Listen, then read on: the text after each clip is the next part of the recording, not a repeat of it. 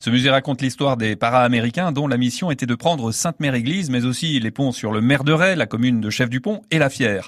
Avec Magali Mallet, la directrice du musée, eh bien nous sommes dans l'espace de la nouvelle exposition du bâtiment Neptune, Soigner les corps et soigner les âmes. Et on a voulu mettre l'accent sur euh, la médecine de guerre, hein. plus globalement sur les conséquences euh, des combats et des conséquences de la guerre, sur euh, la médecine de guerre à travers une ambulance et, et du matériel médical mais euh, également euh, sur euh, des objets ayant appartenu à des soldats décédés on a évoqué aussi euh, les cimetières euh, provisoires de Sainte-Mère-Église.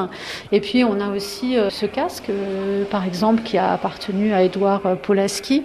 L'intérêt du casque, c'est l'histoire qu'elle raconte, donc, et notamment le fait que sur, sur ce soldat, on a retrouvé un vémel qui est un, un télégramme en fait, hein, qui était dans sa poche et qui est adressé à sa mère et euh, qui n'a pas eu le temps euh, d'envoyer euh, à sa mère. On l'a retrouvé, il a été retrouvé dans sa poche.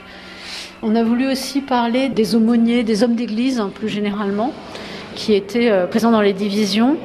Alors, ils faisaient office d'infirmiers. Hein, ils, évidemment, ils étaient non armés, donc ils allaient directement sur le champ de bataille, soigner, en espérant soigner les blessés, et sinon donner les derniers sacrements aux morts. Les voiles de parachute servaient de linceul.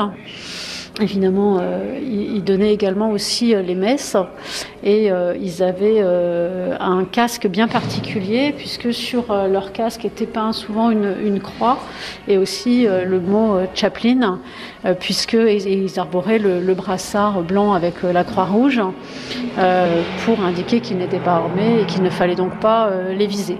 Malheureusement, ce n'était pas toujours le cas. Ils étaient pris pour cible au contraire parce qu'un soldat qui était non soigné était un soldat qui n'avait pas retourné au combat.